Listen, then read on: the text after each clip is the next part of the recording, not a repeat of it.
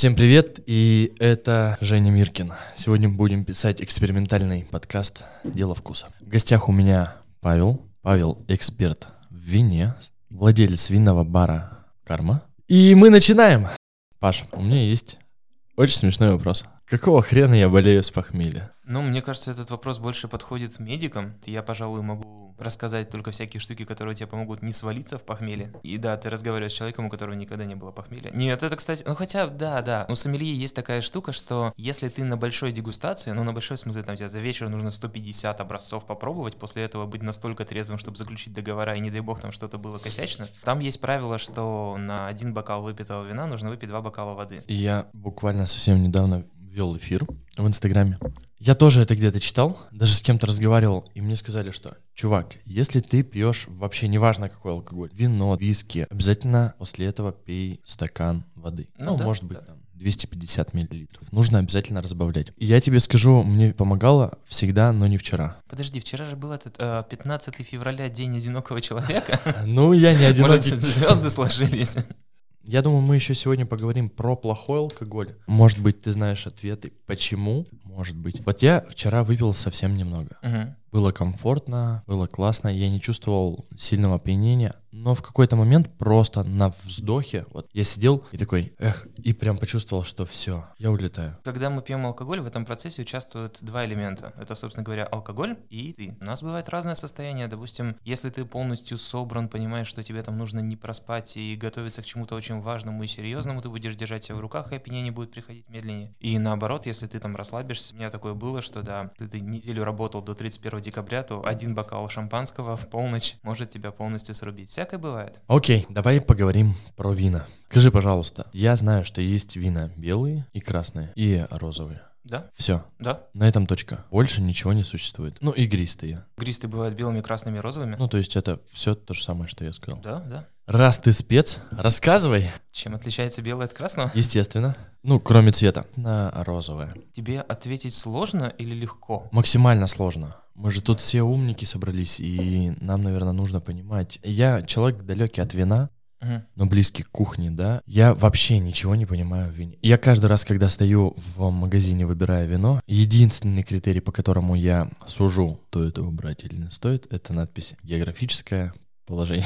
На Все, самом больше деле, ничего. Есть прикольная шутка по поводу того, как стоит выбирать вино в магазине. Во-первых, э, на вине должно быть указаны три вещи. Кто это сделал, какого сорта винограда и в каком году собрали урожай. А во-вторых, оно должно быть по скидке. Вот Это, пожалуй, два параметра, которые позволят тебе выбрать неплохое вино. Чем отличается белое от красного? Изначально это разные сорта винограда. Там уже начинается чистая химия. В красных сортах винограда в кожице содержится аж три новых микроэлемента, которых красных не- в белых не было. В белых чуть больше полифенолов, которые вызывают ощущение горечи. В красных есть антоцианы. Они делают, собственно говоря, цвет синим, но вместе с кислотами нам кажется, что вино красное. В красных есть ресвератрол, который, ну, фактически панацея от всех болезней, поэтому если бы можно лечиться было только одним, то ресвератрол на это очень сильно претендует. И в красных есть антоцианы, а, о, так, антоцианы, танины и ресвератрол. Танины. Танины вызывают ощущение вязкости на языке, причем это тактильное ощущение, это даже не вкус. Офигеть. Ну, Из всего, что ты сказал, я сейчас понял, вино на самом деле синее. А Вино на самом деле синее. Более того, пару лет назад а, компания GIG в Испании а, сделала, ну, отделила антоцианы от кислоты, добавила их тупо в вино. То есть, как бы это чистая физика. Там есть краситель, но он абсолютно натуральный. И у них получилось голубое вино. Ты сможешь его найти на полках. А, Дрянь редкостная. Ну, в смысле, это сухое вино, которое кажется сладким, абсолютно безвкусное, но на подарок штука прям идеальная, потому что бутылка голубого вина. Почему? Почему дрянь редкостная? Там совершенно нет кислотности, и это тот самый парадокс, когда вино как бы сухое, но при этом не- в нем нет вообще никакой кислотности, поэтому оно кажется сладким и очень фруктовым. Его банально не хочется пить. Ну и там алкоголь что-то не сбалансирован. Я человек неправильного воспитания, может быть. Меня... Я считаю, что про алкоголь нужно говорить так же, как и про секс. Это очень важно. Тихо и на кухне. Нет, громко и в семье. Наверное, вот мое воспитание было антиалкогольное, поэтому я совсем не разбираюсь вообще. Поэтому такой вопрос. Вот мне нравится вино красное и сладкое. Вот. Окей. Это нормально? Но тебе же нравится. Но мне нравится, но мне говорят, чувак, Жень, ну ты же шеф, ну ты же пьешь ну, периодически вино, ты же готовишь на вине, ты же понимаешь, что может быть вино белое сухое, либо красное сухое. Но есть же бутылки, на которых написано полусладкое. Мгм. Это тоже вино? Да. Или это напиток? Нет, это тоже вино.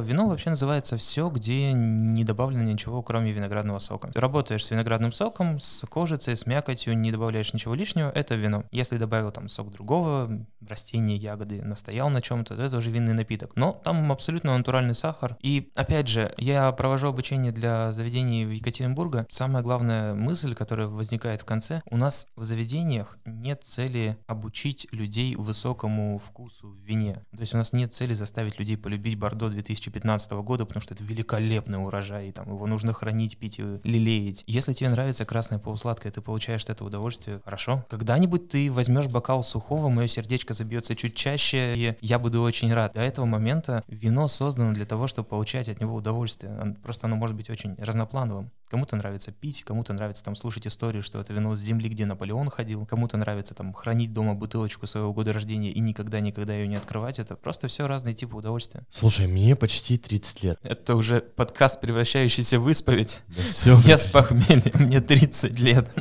Реально ли мне найти на полке в магазине вино ровесник? На полке магазина в России, скорее всего, нет. Ну, либо это будет прям очень-очень дорого стоить. Дело в том, что виноделие — это в первую очередь бизнес, и вот вот сколько винодел там, допустим, 100 тысяч бутылок в год создал, вот он 100 тысяч бутылок в год хочет продать. Поэтому в России в основном ты встретишь э, последний урожай 18 17 очень-очень редко что-то там 15 -го года. Но если ты запланируешь там свой следующий отпуск в страны, где длительная выдержка это норма, и там есть даже места, где а, пить вино моложе, чем 10 лет, это как-то некрасиво и неприлично, то это вообще ни капли не проблема. Мы тут как-то привозили урожай, сейчас скажу, 68 -го года. Мы привезли его из Испании, Испании, и э, в Испании бутылочка такого вина стоила 46 евро. Внесем ясность для слушателей. Страны, про которые ты сейчас говорил, давай перечислим их. Ну, на самом деле, даже это, да, можно Италия, перечислить. Испания, Испания, Аргентина, Чили. Подожди, а Испания вся целиком, там это прям национальный пунктик, испанцы считают, что чем более выдержанное вино, тем оно лучше. Два региона в Италии, это на, в центре будет Тоскана, и на севере будет Пьемонт, вот только два этих названия можно запомнить, в остальных местах выдержка будет не такая длительная. Если хочется белого, то можно поэкспериментировать с Германией,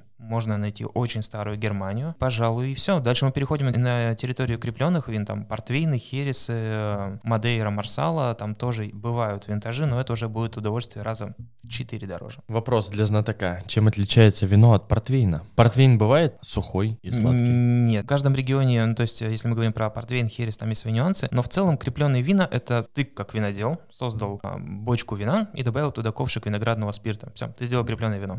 Через три месяца оно стало однородным, однородным, и вот в этот момент вино становится крепленным. Там дальше начинаются свои нюансы, то есть в каждой стране своя технология выдержки, в каждой стране там свои сорта винограда, как они созревают, но вино плюс спирт равно крепленое. Расскажи, пожалуйста, чем отличается сухое от не сухого? Опять же говорим про таких, как я, необразованных в вине. Для меня всегда была разница. Если я пью сухое, то оно какое-то э, кислое, оно терпкое. Но ну, то есть в чем разница? Понятно, сладкое. Сухое от несухого отличается количеством сахара. Это просто одна из характеристик, которая есть в вине. В Европе на самом деле не очень любят не сухие вина, ну даже скорее не любят полусладкие вина по одной простой причине. Сахар в любом продукте начинает забивать вкус. Поэтому, когда вино сухое, ты чувствуешь его как бы целиком. У виноделов даже есть такой термин обнаженное вино. Оно может быть некрасивым, оно может показать там свои дефекты, оно может уйти в какие-то неприятные вещи, но вот оно будет таким прям ничем не прикрытым. Добавляешь сахар, чувствуешь сладость, половина моментов закрывается, становится более приглаженная штука, но не факт, что интересная. Ну и плюсом послевкусие очень сильно кастрируется. Сахар прям убивает большую часть послевкусия, ну и по длительности тоже. Можно даже немножко продолжить, потому что когда мы вообще говорим о вкусе, человека вкус развивается. Если в детстве нам казалось, что все самое вкусное — это сладкое, и есть даже прикольная теория о том, что там первобытный человек считает, что сладкое самое вкусное, потому что он съел сладкое яблоко и на этом может жить очень долго, там больше калорий, а это у нас все как бы осталось. Ну, мне просто понравилась эта теория. В детстве, если ты вспомнишь, э, там, не знаю, свой первый опыт, когда попробовал газировку, ты думал, блин, вот этим я могу питаться до конца я жизни. до сих пор так же думаю. Я вот сейчас ехал, у меня был выбор либо брать моржоми, либо взять литр колы. Колы не оказалось, пришлось брать. А я думал, что это здоровый образ жизни, боржоми, бананы. Окей, и смотри, э, со временем просто приходишь к разным вкусам, и тебе начинает нравиться какая-то вот такая чистота вкуса, которую прям вот японцы очень любят. То есть вспомни, как ты первый раз попробовал оливки, креветок, устрицы. Возможно, тебе это не понравилось. Возможно, позже ты попробовал и сказал, что, блин, а в этом что-то есть. В этот момент наступает старость. А с вином абсолютно та же самая история. Попробовал какое-нибудь там сухое вино, оно может быть сладким в аромате. Вино это, кстати, очень парадоксальный напиток, что в аромате у тебя может быть одно, во вкусе другое, после вкуса вообще что-нибудь третье. Поэтому бывает так, что ты, если не знаешь, что у тебя в бокале, оно джемовое, сладкое, как бабушкино варенье, как мармелад. А потом пробуешь, оно сухое, строгое, там может быть сбалансированное, может быть сливочное, может наоборот очень терпкое, по-разному. В общем, аромат со вкусом могут не совпадать. И вот в тот момент, когда тебе это понравилось, все, наступает старость, и ты начинаешь искать какой-то чистый, интересный вкус в вине. Это был достаточно познавательный, развернутый ответ для меня. Ну, ответ, что сухое это, это отличается да, количеством это классно. сахара. Ну, я хотя бы понимаю, я хотя бы понимаю, что есть блюда, в которых много вкусов, Мгм. многогранные. Мы с тобой говорили про то, что навряд ли можно встретить вино ровесник. Мое здесь, в России, просто на полках магазина. Да. А что мы обычно встречаем на полках магазинов? Вот тут, пожалуй, вся Мы же можем романтика. Касаться брендов. Да, Кока-колы уже коснулись, так что все. Мне кажется, что тут заканчивается вся романтика насчет вина и виноделия и вообще какого-то чистого вкуса и чистого стиля. Очень долгая цепочка приводит вино в Россию. Ну вот представь, ты... а, перенесемся немножко. Ты испанский винодел. Приятная фантазия, да? За окном Каталония, они вот с- снег и голые деревья. На винограднике колышется там листочки, все уже полностью созрело. Ты вдруг внезапно, однажды проснувшись, понимаешь, что я хочу, чтобы мое вино пили в России. Вот тут вот начинается очень-очень длительный путь. Во-первых, вино нужно как-то довести до границы, ну окей, это несложно. Во-вторых, его нужно переправить через границу, и тут всякие налоги, акцизы. Этим уже занимается компания-импортер. Затем Тебе нужна компания-дистрибьютор, которая довезет от границы до Екатеринбурга. Затем тебе нужно договориться с магазином каким? Пятерочка?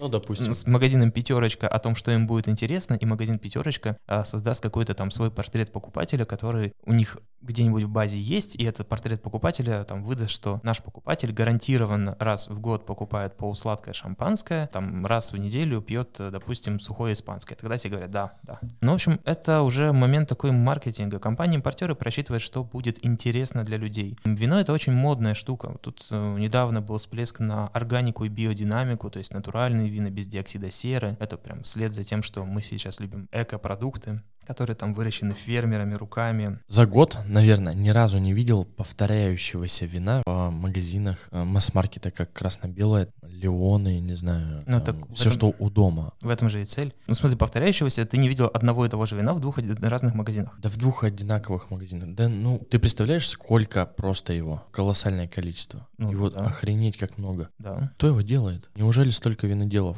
Так, давай отмотаем на несколько минут назад. Ты каталонский винодел.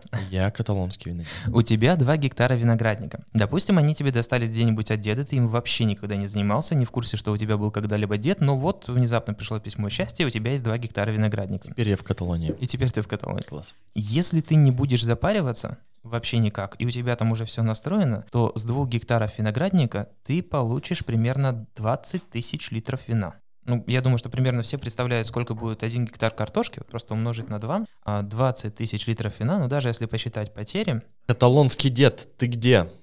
И... Э, Я хочу, чтобы мне сегодня пришло завещание. Короче, с двух гектаров виноградника у тебя будет 25 333 бутылки. Понимаете, он на калькуляторе сейчас все это посчитал. Так посчитать же проще. Да, конечно, естественно. Я, я также говорю Давай дальше. калькулятор. Давай дальше.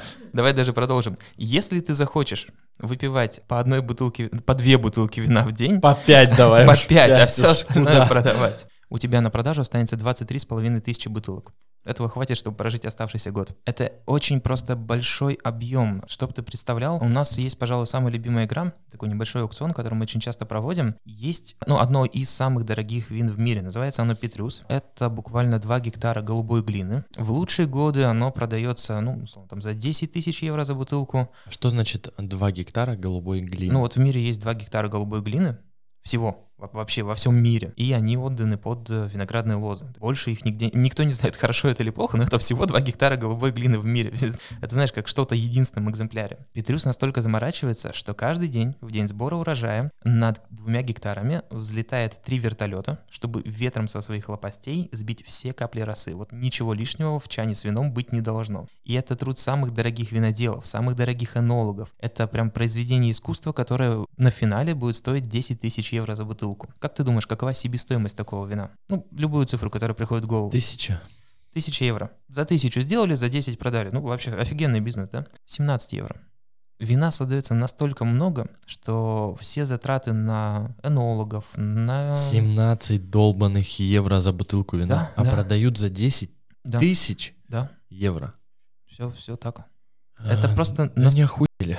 Это не они охуели, это вот э, мы. На незнании, естественно, конечно, всегда делаются деньги. Но, блин, Ты не чувак, понимаешь, тут дело не с незнанием, дело... сколько тысяч процентов? Очень, можешь про- проверить на калькуляторе. Ам, смотри, дело-то не в том, что винодел вдруг взорвался и сказал, что мое вино это произведение искусства, оно будет столько стоить. Создается всего, ну, опять же, сколько там мы посчитали, 10 тысяч бутылок с этих двух гектар. И если найдется 10 тысяч человек, которые готовы отдать по миллиону долларов за бутылку, оно будет стоить миллион. Если, Я понимаю, я понимаю. Продукт рождает спрос. да, Но в данном рождает. случае спрос родил продукт за 10 тысяч евро за бутылку. Ну, Это интересный вопрос, потому что никто не знает, что тут было первичное, яйцо или курица. Я, я сомневаюсь, что пришли 10 тысяч человек, сказали, ребята, мы хотим отсюда вино, и чтобы оно было хорошим. Вот вам Уверен, деньги, держите, на голубой держите. глине с вилами. 10 тысяч. Раз. 10 тысяч. Два. Ну да, да, классно. Вернемся опять к нашим пирогам. Что мы пьем из масс-маркета? Мы обычно пьем какой-нибудь чистенький моносорт. Вот, э, в этом нет ничего плохого, ничего хорошего. ни- Блин, я уже думал, мы сейчас закончим разговаривать про какие-то разновидности вина и перейдем к тому, как это владеть винным баром. Ты уже говоришь, мы пьем какой-то моносорт. Что Ну, значит просто э, моносорт? моносорт это один сорт винограда. Ты вот э, заходишь красное белое, ты там видишь, а, ну, условно, две бутылки из Чили, там красный карминер, белый савиньон. Ну, Видишь Австралию, там красный шараз, белый шардоне. В магазинах в основном представлен какой-нибудь один чистенький сорт винограда. Пробуешь, нравится, хорошо, записал себе где-нибудь, что мне нравится шараз. Не понравилось, окей, записал, мне не нравится шараз. И в следующий раз его просто не покупаешь. Через неделю проверяешь, э, через годик проверяешь. Шараз все еще плохо? Да, плохо, хорошо. Сталкиваюсь ежегодно, ежемесячно с той ситуацией, что вот мне понравилось вино. Мгм. Например, ежевичное, там, ягодное. Это напиток. Мгм. Могу взять его только в одном магазине, и то не в этом городе. Больше нигде. Сейчас мы еще придем к историям. Вот моя бабушка готовит лучшее ежевичное вино в мире. Ну, на самом деле не такая это уж история. Просто если говорить про масс-маркет, а не про специализированные магазины просвещают нас с алкоголем, то повторно совершить покупку максимально сложно. С чем это связано? С популярностью, с тем, что это спрос такой большой. Где мне взять нахрен то вино, которое мне нравится? Я не говорю уже там о Асте. А где ты его в первый раз нашел? Ну вот в каком-то магазине Челябинске. Оно мне безумно понравилось. Я его нашел даже в баре. Я узнал, что оно из В Германии. винном шкафе? Шкафу? А, нет, Барбареска. Ага, окей. Узнал, было это лет 5 или 6 назад, что оно продается у них. Я выпил несколько бутылок. Потом случайно увидел эту бутылку в магазине. И больше нигде я ее не видел. Ты хочешь узнать, можно ли в Екатеринбурге купить бутылку вина, которую пять лет назад тебе понравилось в Челябинске, и ты не помнишь название? Да нет, Но я... помнишь, что оно из Германии. Я, я вообще отлично визуально помню, как оно выглядит. Вопрос такой. На самом деле ты можешь найти ее в сети Magnum, потому что Да тут вопрос не про Челябинск. Тут вопрос то, что вот есть бутылка ежевичного вина, и нахрен нигде я не могу достать. Кроме как в одном магазине. С чем это связано? ну, у каждого магазина есть какой-то свой... Просто контракт. Каждый хочет быть индивидуальной маленькой звездочкой. Если что-то появляется в красном и белом, то какой-нибудь маленький магазин у дома сразу же э, становится невыгоден с этой точки зрения. Он не может конкурировать ценой, он не может конкурировать чем-то еще, поэтому он конкурирует ассортиментом, и эта позиция выводится, заводится что-нибудь новое. Поэтому просто запомни, где ты видел эту бутылку, и в следующий раз она в этой сетке точно будет. Поговорим немножко про владение винным баром. Это стартап? А что значит стартап? Ну, это значит то, что это не обкатанная модель, которую ты, на которой ты не знал, как зарабатывать деньги. Ты просто вник в идею, вложил душу и начал потихонечку. Ты знаешь, я походу Но мы говорим не про деньги, сразу тебе говорю. Мы говорим про... про душу. Это просто вот прямой вопрос. Это стартап или отработанная модель? Сколько винных баров? Я, наверное, один-два знаю, которые Ну, три. существуют. Ну, может, три. Которые существуют а, именно вот по фану, Мгм. по кайфу. Остальные на каком-то уровне выживания. Получается, что да, потому что если это обкатанная модель, то это явно какая-то сетка с большими деньгами, у нас больших денег нет. Да, сделали на чистом энтузиазме, придумали интересную идею, ну и вообще это было такое, знаешь, когда мы это только открывали, в Екатеринбурге был единственный винный бар, была своя политика, были свои мысли и там представления об идеальном и красивом, и мы что-то столкнулись с мыслью, что если мы не подходим под эти представления, если нам нравятся другие вина, то а больше-то выпить нечего. Ну, когда-то давным-давно там был шампань-бар, но это тоже не то место, где ты понедельник вечером можешь прийти, пропустить бокал там чего-нибудь интересного, подходящего под тебя, и потом пойти домой. Поэтому открыли в первую очередь для того, чтобы было такое интересное место, возможно, даже в первую очередь для себя. А потом оказалось, что это место интересно другим. И так все и завертелось. И вот уже получается полтора года. Люди пьют с пятницы на субботу, как мы сегодня с тобой даже подзаметили. Пятница, суббота, суббота, воскресенье. Как дело обстоит, обстоит с вином? То же самое. Все то же самое. Среда, пятница, суббота. Среда, пятница, суббота. Среда, маленькая пятница. Или середина недели, но вот прям действительно почему-то после пятницы и субботы среда самый интересный день. А на самом деле мы просто пытаемся разбавить остальные дни, устроить что-нибудь интересное. Вечеринка в стиле Гарри Поттера, где мы мешали волшебные зелья. Приезды виноделов, отдельные дегустации. Вот в воскресенье проводим воскресную школу, такие познавательные уроки про вино. Ну, разумеется, дегустации. Название просто понравилось. Да? А в пятницу и субботу это прям люди пьют. Ну, я так понимаю, не бывает у тебя случаев, что в понедельник кто-то приехал к тебе на бокальчик. Постоянно. Ваша же цель все равно, наверное, донести, во-первых, свои мысли по поводу алкоголя. Во-вторых, в подкасте с Катей Ершовой я говорил о том, что у нас отсутствует культура употребления алкоголя, отсутствует культура питья. Вы несете какие-то интересы? Ну, ты представляешь, если я скажу, да, мы вот в первую очередь за культуру, а мы с тобой опять же тут говорили о хорошем и прекрасном, но по статистике 80% людей пьют полусладкое красное, им нравится, они не хотят больше ничего пробовать. Наша аудитория — это там 2-3% от этой массы, которые готовы к чему-то новому. Мы в первую очередь хотим донести даже не то чтобы культуру, а сделать так, чтобы выпить бокал вина, это было бы интересно, недорого и несложно. Вот знаешь, есть такое идеальное место, мы говорили про магазины у дома алкогольные, а есть идеальное место, это бар у дома. Вот если ты смотрел сериал, там, допустим, «Как я встретил вашу маму», они постоянно встречаются в одном баре, обсуждают, что у них было интересного за день. И мы бы хотели стать таким баром, таким для своих, а, где можно было встретиться, обсудить детали, а, у тебя бармен знакомый, там что-нибудь специальное заказать, что-нибудь вместе провести. Это прям идеальная модель для нас. Уютно, комфортно, почти как дома, только чуть более профессионально, с огромным выбором вин. Да, там, конечно, в плане выбора есть наши представления о прекрасном, то есть сяду на какой-нибудь там рислинг, то обычно там процентов 30 из белых вин, там из 100 наименований, 30 будут рислингов. Это да, это есть такое. Очень крутой проект, связанный с вином. Наверное, какая-то должна быть идея, цель, чтобы донести и поменять немножко мир. Или ее нет? Ну, она есть, но ты знаешь, она такая прям маленькая. Действительно, мы небольшие ребята, у нас нет, нет больших денег, у нас есть один маленький подвальчик, где там представлено 150 наименований вина. Я считаю, что все самые крутые проекты на, на самом деле, которые входят потом в какие-то топы, и они говорят, они начинаются вот с маленького подвальчика. О, твои слова. У меня есть примеры, это не один, не пять даже баров. Поэтому я считаю, что это реально так. И даже не баров, а каких-то там значимых заведений в мире mm. за эту историю, потому что я думаю, что очень важно, во-первых, то, что мы кладем себе в рот и что мы кушаем. Теми знаниями, которыми ты делишься сегодня, ими надо делиться, блин, со всем миром. Чувак, я вообще малообразованный человек в винах, в алкоголе. Я за 40-минутную беседу почерпнул для себя максимальное количество и теперь знаю, чем отличается сухое от сладкого. Ты же понимаешь, что если тебе вдруг надоест стоять у плиты, ты можешь просто там а, скинуть фартук, выйти на улицу, сделать пять шагов влево и оказаться в баре. После нашей беседы я понимаю, что я могу зайти, скинуть фартук, зайти в магазин, взять бутылку вина и оказаться у себя в баре обратно. Именно поэтому, ну, то есть разница. Хочется, блин... Ну, кстати, да, вот пока... идеи, хочется души.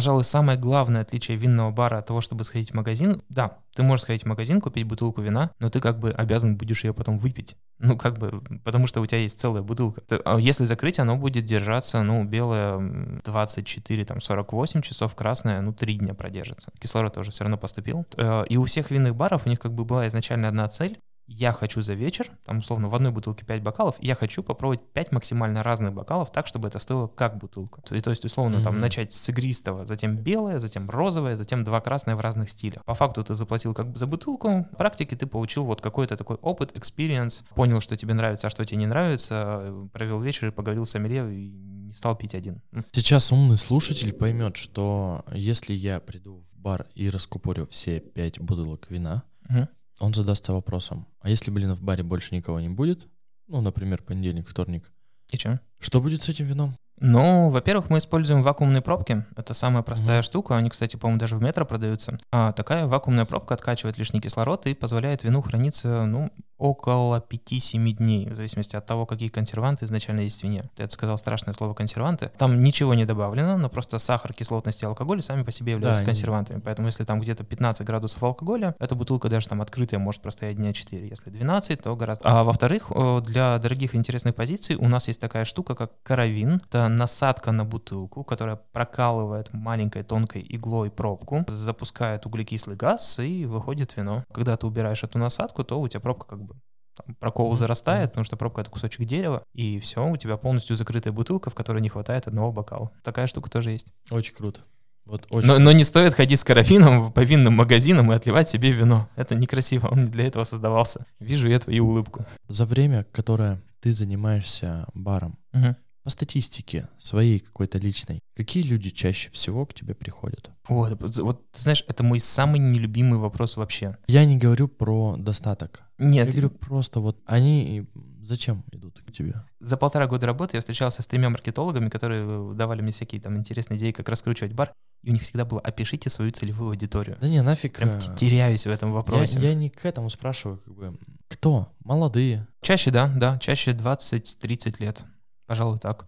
Хотя, опять же, есть очень много примеров. Тут, знаешь, эм, очень сложно посчитать статистику, потому что молодые приходят, вот им нормально, у меня есть даже группа людей, которые приходят всегда, кроме пятницы и субботы. Им не нравятся шумные компании, им нравится больше посидеть, поговорить о вине, обсудить там последние новости, с какими-то там интересными моментами приходят, либо просто там в настолке поиграть. И опять же, у меня часто проводят всякие семейные торжества, и там тогда корпоративы, опять же, прям сезон был. Тогда там сразу же возраст повышается 40 плюс 50 плюс всякое бывает. Поэтому мне реально очень сложно посчитать статистику. У нас нет никакой системы учета. Визуально молодых больше. Отчасти, возможно, это связано с тем, что у Хохрякова такой имидж, и, я очень часто встречаю людей летом, которые там сначала к нам пришли за бокал вина, или там компания, которая просто распалась. Одна налево за вином, одна направо за пивом, потом они поменялись, потом встретились на улице, если там машин нет, то и, и тепло, то сразу же можно и пикник на улице устроить, всякое такое. Вот, 20-30 лет как-то с ними поспокойнее работать. Мне знаешь, что интересно? Есть люди, которые приходят к тебе и говорят, мы к тебе приходили неделю назад. Сегодня мы пришли за этим же вином.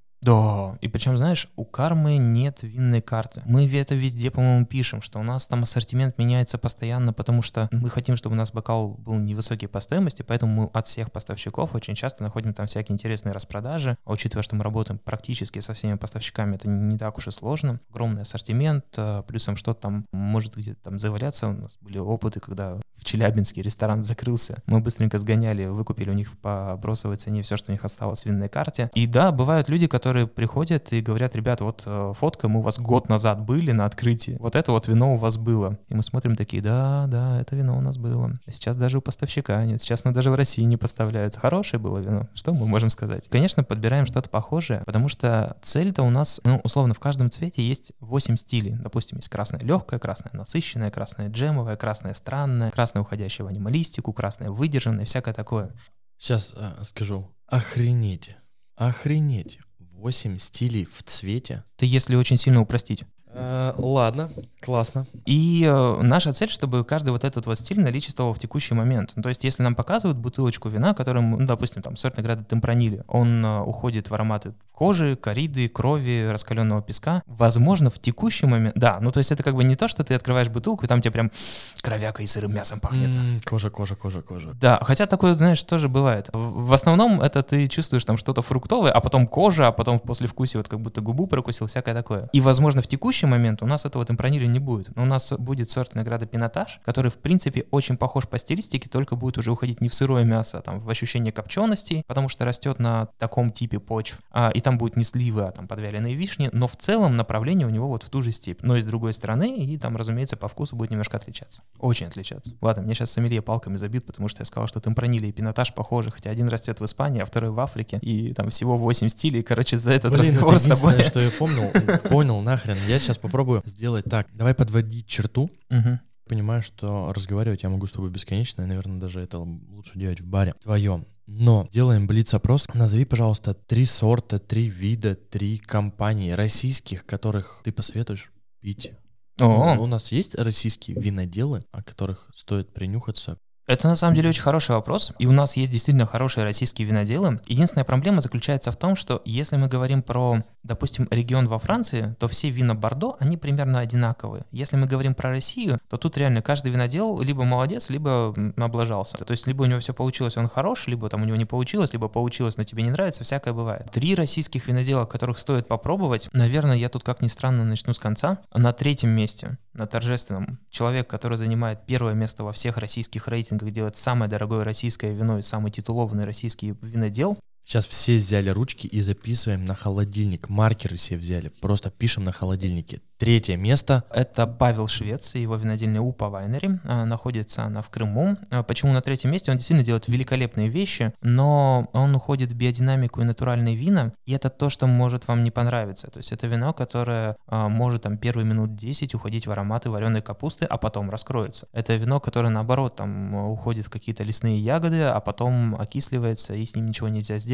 Поэтому это интересно, дорого, модно, но не факт, что вам понравится. Из того, что скорее всего понравится, на втором месте я бы поставил винодельню Ведерников э, из э, Ростова-на-Дону. Ребята выращивают российские сорта винограда. Представь себе, есть российские сорта винограда, у них, правда, очень грустные названия, например, там Красностоп, Золотовский, Голубок, Плечистик. Я прям представляю себе человека, который приходит и говорит, а можно мне выдержанный Голубок, пожалуйста, 97 года, люблю его. Но опять же, если перевести на французский, то уже наш Голубок становится там птипижон, уже интереснее. А, винодельня Ведерников, у них есть прикольные сибирьковые, у них есть а, Красностоп, Золотовский, и более того, однажды французский винодел приехал в Россию и сказал, что вот Красностоп Золотовский от Ведерникова, это оказывается можно пить. Было это года два назад, и с тех пор вот выдержанная линейка, которую они выпускают, она продается буквально в течение трех месяцев. То есть они выпускают ее в продаже, по-моему, в марте, март, апрель, май, в мае уже ничего нельзя купить, все уже распродано. И на первом месте, вот прям вот это, наверное, будет тяжелый выбор. Ну, давай так, вино, которое понравится, скорее всего, всем, потому что оно яркое, интересное, сочное, российское, я бы поставил винодельню Альма Велли. Это Крым. Тут, конечно, очень много оговорок, но мне безумно нравится их э, пикниковая версия под Шираз, потому что я понимаю, в чем суть этого вина. Это Шираз на 14,5 градусов алкоголя, на винтовой крышке. Он очень понятный, очень чистенький, очень легкий. И ты прям берешь его с собой на пикник, он на винте, штопор не надо, открываешь, э, радуешься жизни, вот как бы на минуточку оказываешься где-то в Крыму, где тепло и хорошо. Это был первый вопрос. Второй вопрос. Стоит ли опасаться, если, как ты только что сказал, крышка на винте, и вот крышка, которая закручивается на винте, правильно? Сейчас вообще нет никакой разницы, более того, бывает даже так, что ну, корк — это просто кусочек дерева, он живой, там может плесень образоваться, может трещины пойти. Теоретически 3% вина под такой пробкой ежегодно портится. Это очень большая цифра в мировых рамках. Ну да, да. Поэтому сейчас очень многие виноделы переходят на винт, и раньше был стереотип, что под винтом все дешевые вина, под корком дорогие. Сейчас бывает наоборот, что все традиционные там недорогие вина идут под корком, а самое дорогое, которое нельзя потерять, и там, где процент, где процент потерь будет прям очень весомый, идет под винтом, чтобы все было спокойно. Но на самом деле мы сейчас вообще движемся к тому, чтобы перейти от бутылки к чему-нибудь более не знаю, удобному, и каждая страна топит за свое. Испанцы говорят, что вот тетрапак — это норм. Если ты встречал, есть испанские вина, которые упаковка как сок. Ты прокалываешь трубочкой, пьешь, э, и вот все, постигаешь испанский стиль жизни. А американцы говорят, что вот идеальная форма для вина... Давай вот, ты как думаешь, какая идеальная форма для вина? Но я думаю, что американцы все-таки выбрали железную банку. Алюминиевая банка, да. А, Света нет, а, контакта с кислородом нет, вино фактически консервированное, не меняется, охлаждается в холодильнике за секунды. Поэтому американцы топят за алюминиевую банку в ритейле, то есть чтобы ты мог прийти и купить. И э, сейчас очень сильно развивается проект э, вино в кегах. Ну, то есть, условно, у тебя маленький бар, ты заключил контракт с винодельней, она развивает вино в кегах, и тебе кега доставляется. Открыл в этом году, окей, не открыл, оно не поменялось, там к крану подключается и все. Кега деревянная? Нет, нет, нет, кега прям, знаешь, как под пиво. Там единственное, сейчас разрабатывается система, потому что под пиво она, по-моему, азотом насыщается или углекислым газом, я вот точно не в курсе. Без разницы, есть же кеги пластиковые. Алкоголь э, высокой концентрации может разъедать пластик, и поэтому и при длительном хранении тоже. Если ты замечал, есть прям специальные пластиковые бутылки в duty free. Вот там какой-то прям специальный пластик, э, и только вот там может храниться. Я не обращал внимания на специальный пластик, но знаю, что там у меня в баре стоял алкоголь в кегах. Это была медовуха 22 градусная. Ого. И ни хрена не было. Да. Ну, у меня был вот единственный опыт с таким долгим пластиком. Знаешь, есть легенда про грузинские вина, которые там на рождение дочери зарывают в землю, э, там в 18 лет, когда выйдут на думаю, свадьбу. когда мы, блин, закончим, а ты все поливаешь. Ну давай. Ну, короче, вот самое худшее вино, которое я попробовал, это мне принесли а, из зарытой пластиковой бочки, выдержанной вот в этой вот пластиковой бочке 4 года домашнее вино, и оно было вот прям в шаге от уксуса. Ты прям пьешь и думаешь, ой, мне нехорошо будет со второго глотка, нехорошо, чувствую, чувствую. А еще улыбаешься и говоришь, да, домашнее вино, я прям чувствую, где как э, ду- душа, душа вложена. Ну ты сказал правду, ты же понимаешь, что кто-то может подумать, что он винодел и натворить дел. Сертификацию то он в любом случае не пройдет, магазин не попадет, так что удачи Ну, ему. в живот это тебе попало. А так расстроится, представь себе. Да похрен, я считаю, что лучше пускай расстроится. Это как, знаешь, поварами. Ты представь, что ты блюдо это 4 года готовил. Я считаю, что вообще э, это история ремесленников, и я очень бережно к ним отношусь. Я считаю, что если ты делаешь что-то плохо, нужно об этом сказать. Я искренне надеюсь, что эта бочка вина не вышла за порог того дома. А, а часто ты пил вообще такие вина, которые, ну вот тебе приносят, говорят, слушай, мы тут сами сделали, мы сделали сами. Да, ты знаешь, э, в общем, а в 2018 году, э, когда было уже много российского виноделия, я подумал, блин, а наверняка кто-то дома делает хорошее вино. Ну есть же фанаты, есть же фанатики, есть люди, которые делают вот все хорошо. Ну кто-то же сыры делает. дома. Во, да, кто-то же сыры же. делает. а Кто-то же на выставке там ходит э, домашнего виноделия, что-то же они там делают. И в этом году я прям задавался целью найти интересное домашнее виноделие, понять, есть ли вообще такой момент. В 2020 В 2018. Ты сказал в этом году. Ну, в, в том А, году, в ага, том ага. году.